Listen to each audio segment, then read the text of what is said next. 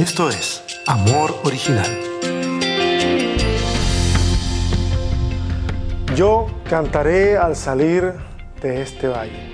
Esta canción puede ser prácticamente un himno para soportar esta pandemia, porque siendo absolutamente honestos, esto ha sido más difícil de lo que nadie imaginó.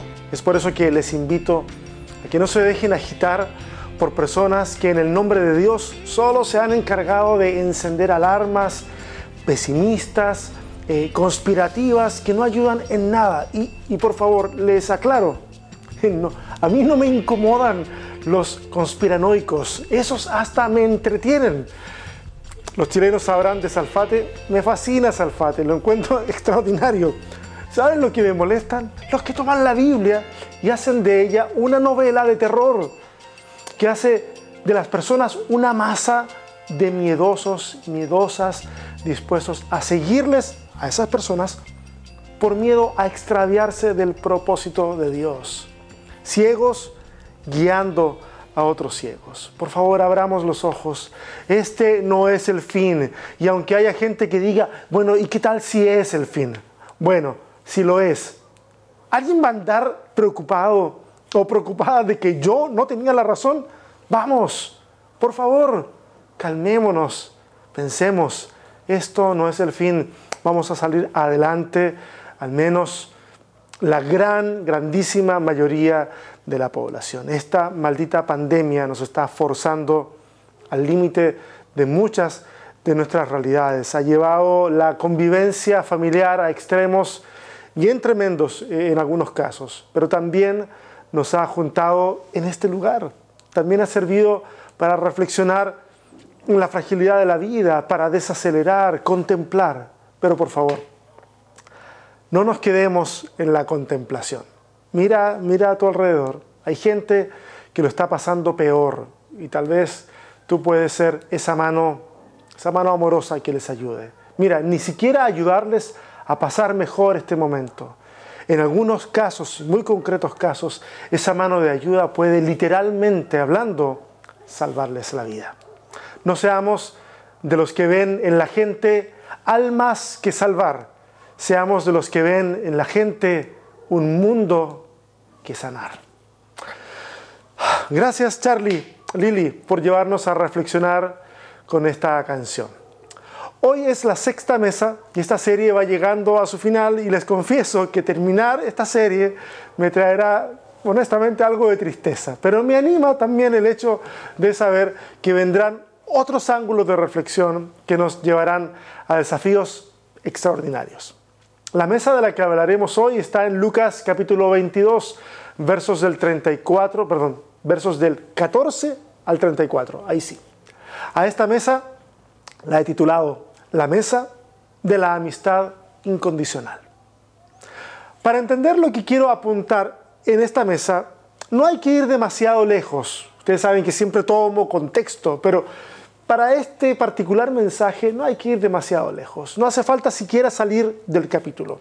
Nos basta con leer desde el verso 1 en adelante. Por ejemplo, el verso 4 va a decir que Judas fue a los jefes de los sacerdotes para acordar entregar a Jesús.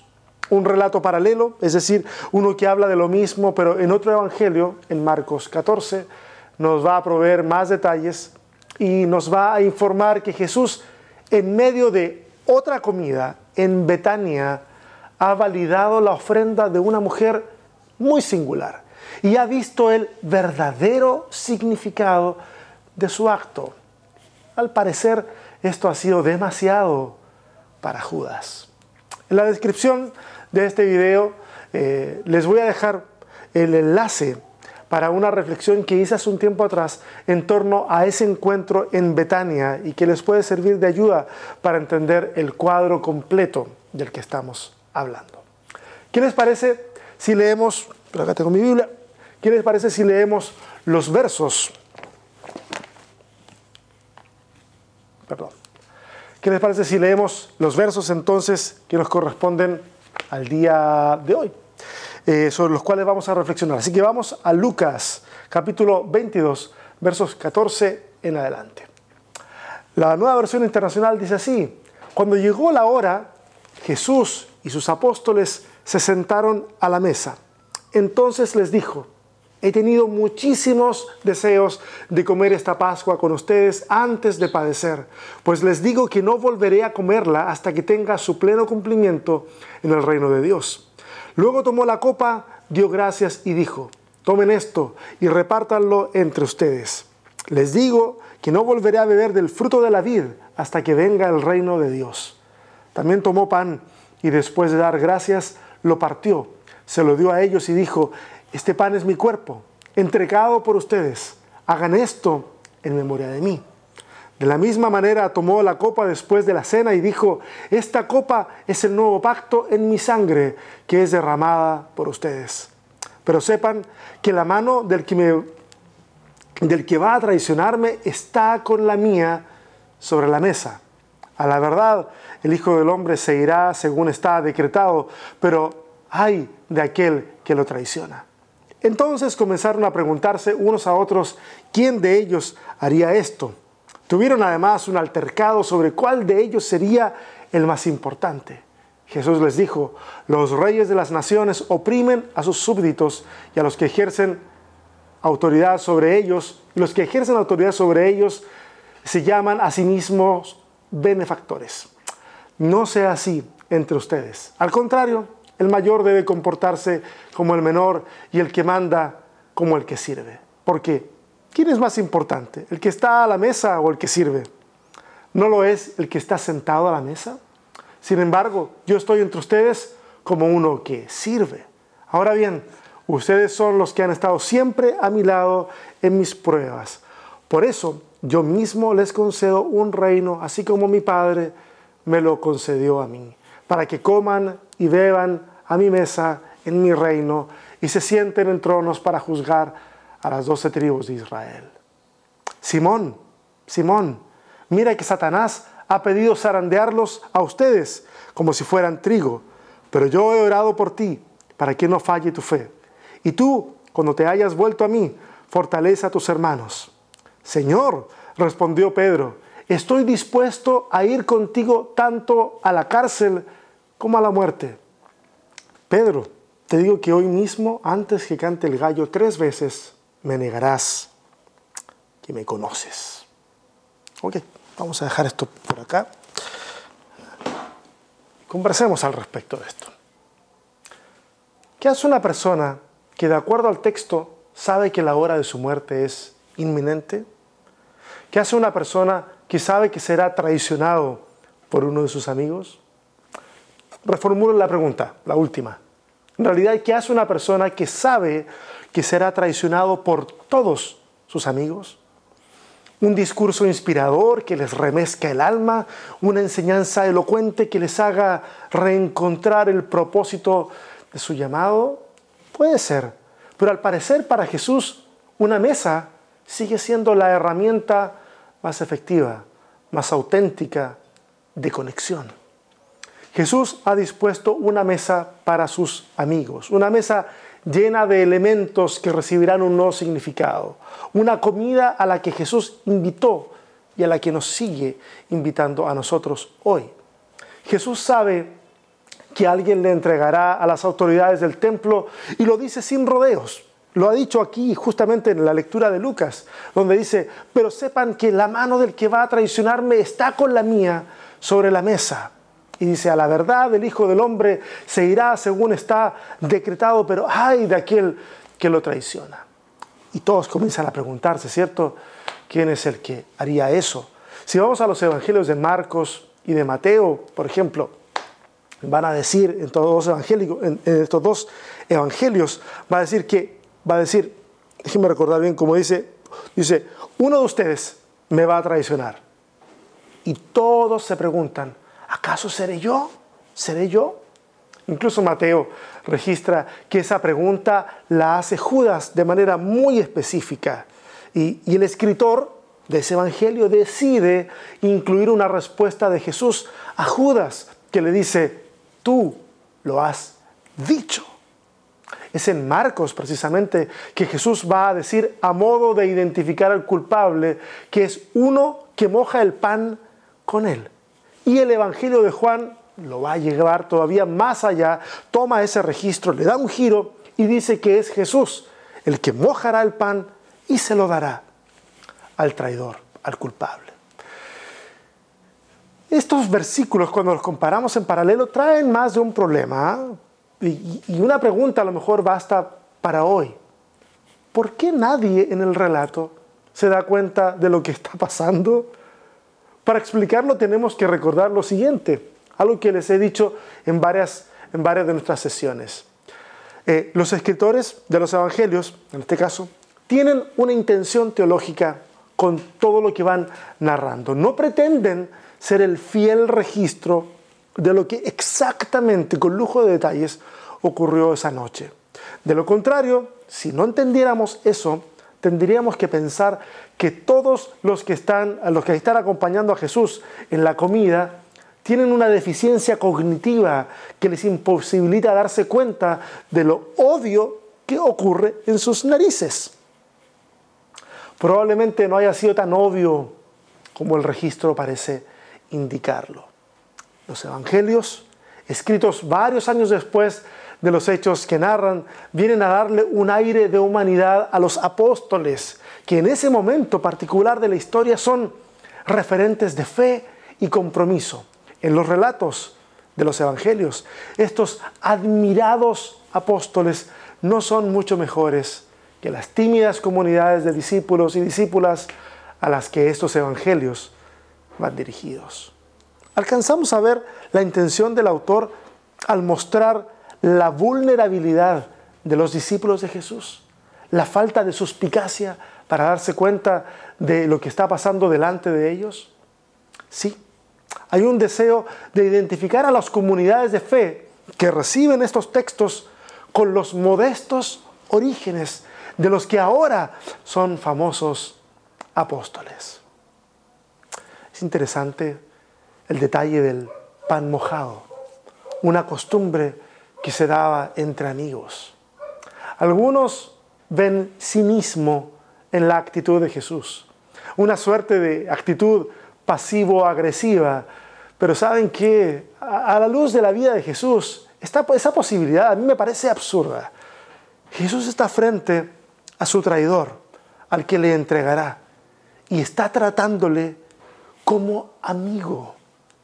Incluso al momento en que la traición se concrete, Jesús llamará a Judas amigo.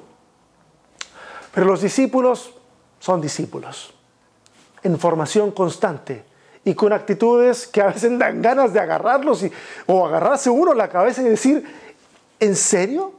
Mira, si te vas al verso 24, vas a ver que en medio de todo lo que está ocurriendo se ponen a discutir sobre quién sería el más importante. Y uno dice, ¿en serio van a discutir eso? Bueno, no nos hagamos los espirituales. O sea, somos espirituales, ¿cierto? Por, como seres creados de manera espiritual. Pero me refiero, no nos hagamos los espirituales así como que somos muy acá arriba. Porque, porque ¿saben? La actitud de los discípulos sigue entre nosotros hoy en batalla por tener la, no sé, la mayor cantidad de reproducciones de las reuniones en Internet, la mayor cantidad de likes, la iglesia más grande o la más tecnológica o la más influyente. Y algunos que ya han alcanzado cierto prestigio cobran por sus oraciones, cobran por sus coberturas, demandan sometimientos ciegos. Y si alguien alega, si alguien se se cuestiona un poco, entonces ellos van a alegar rebelión. Ahí están. Perfectos discípulos de Cristo, sin duda alguna, no digo que no lo sean, pero que tal vez aún no experimentan la resurrección, que aún no experimentan Pentecostés. Ahí dejo eso, porque quiero jalar de ese hilito la semana que viene, pero lo dejo ahí.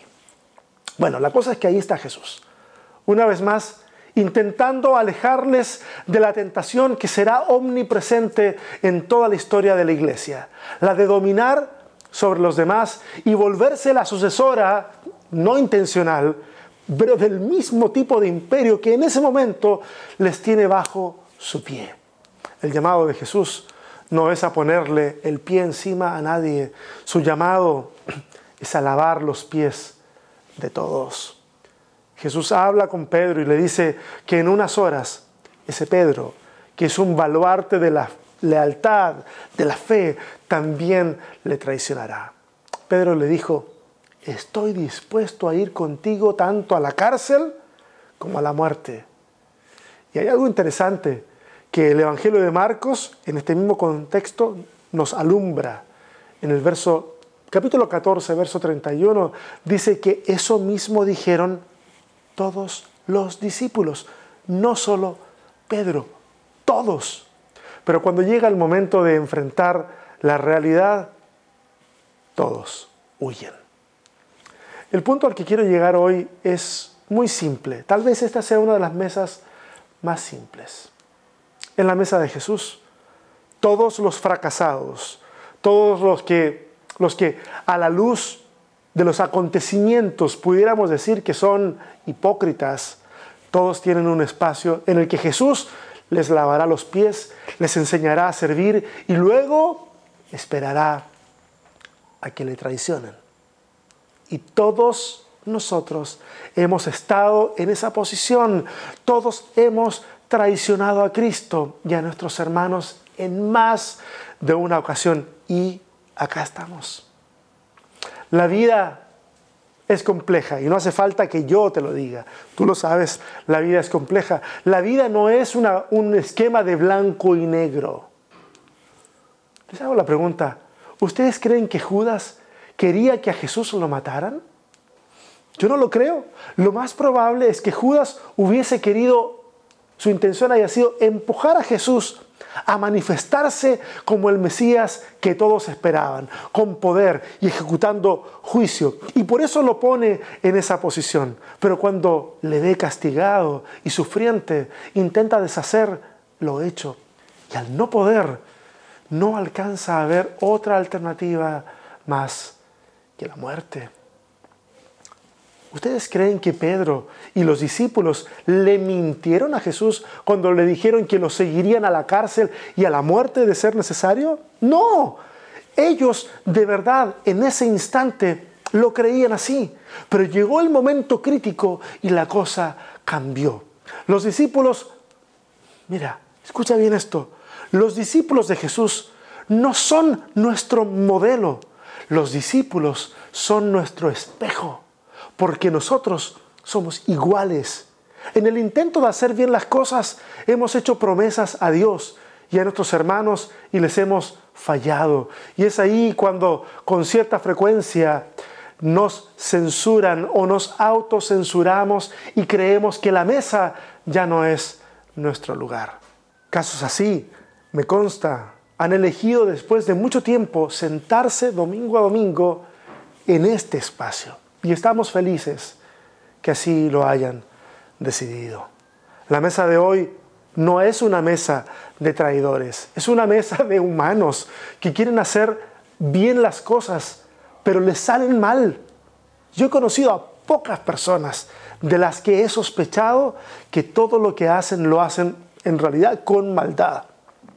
Y cuando parece que la evidencia apunta a que así es, de que es maldad, entonces surgen o me aparecen antecedentes, no sé, psiquiátricos que apuntan, o, antecedentes que apuntan a patologías mentales o cerebrales que explican ese comportamiento. Fuera de eso, si le preguntas a cualquiera, a cualquiera, sal a la calle, pregúntale a quien quieras, todos te dirán que quieren ser mejores personas, que quieren hacer lo correcto, que no desean desagradar a sus familias, etc. Posiblemente vas a ver que sus vidas contradicen todos esos buenos deseos, pero ese es el ser humano. Así somos los seres humanos. Alguien preguntó hace algunas semanas si es necesario observar cambios en los invitados a la mesa como para justificar que estén ahí. Miren, los discípulos están en la mesa Jesús sabe que fallarán, pero les trata y les sirve como si fueran amigos, porque son sus amigos. La Biblia dice el amor más grande que uno puede tener es dar su vida por sus amigos. ¿Sientes que les fallaste a todos? ¿Crees que han sido demasiados errores como para seguir llamándote cristiano, cristiana? Si vienes a esta mesa, a la mesa de Cristo, tus pies serán lavados, tu hambre será saciada y todo eso a sabiendas de tus errores, los presentes y los que vendrán. ¿No es eso acaso una buena noticia? Yo creo que sí. Nos hace falta mucho más escuchar esas buenas noticias. Oremos. Señor, venimos delante de tu presencia sabiendo que somos pecadores, sabiendo que hacemos un montón de cosas mal, pero también reconociendo que tenemos una tremenda necesidad de ti. Y no nos queremos comprar ese discurso que dice que si te hemos fallado, entonces tenemos que demostrarle a medio mundo que en realidad hemos cambiado y que ahora tenemos una nueva intención. No, no. Tú puedes levantarnos cuantas veces sea necesario del suelo. Cuantas veces sea necesario. Y si hoy hay personas que están escuchando eh, este sermón, esta enseñanza, y que están en esta situación de sentirse frustrados porque fallan constantemente, Señor, yo quiero pedirte que ellos hoy hayan podido sentir en su corazón que son bienvenidos en tu mesa y que tú nos vas a dar nuevas oportunidades, tantas como sea necesario. Que tu Espíritu Santo les consuele, que tu Espíritu Santo les anime y que el cuerpo de Cristo haga exactamente lo mismo, que nosotros también podamos ser el ánimo que necesitan. Te lo pedimos en el nombre de Jesús. Gracias. Gracias por estar con nosotros este domingo. Durante la semana vamos a estar teniendo algunos programas interesantes. Ya comenzamos uno el martes pasado. No sé cuántos de ustedes lo vieron. Búsquenlo ahí. Eh, se, eh, se, llama Una conversación necesaria y pronto viene un microprograma que vamos a llamar Familia Original, en donde vamos a estar conociendo a muchas de las personas que conforman eh, la comunidad de amor original. No solo la comunidad presencial en Austin, sino también la comunidad virtual que se está reuniendo domingo a domingo en este espacio. Tú pudieras ser una de las personas que comparta con nosotros en ese microprograma. Si quieres hacerlo, solamente escríbenos y nosotros nos ponemos en contacto contigo y lo coordinamos. Un fuerte abrazo, que Dios les bendiga, que tengan una semana maravillosa. No sé si van a tener una semana de puras satisfacciones o también de puros problemas, pero en las satisfacciones seamos agradecidos y en los problemas mantengamos la calma, busquemos dirección de Dios y hagamos lo que tengamos que hacer. Un abrazo. Bye.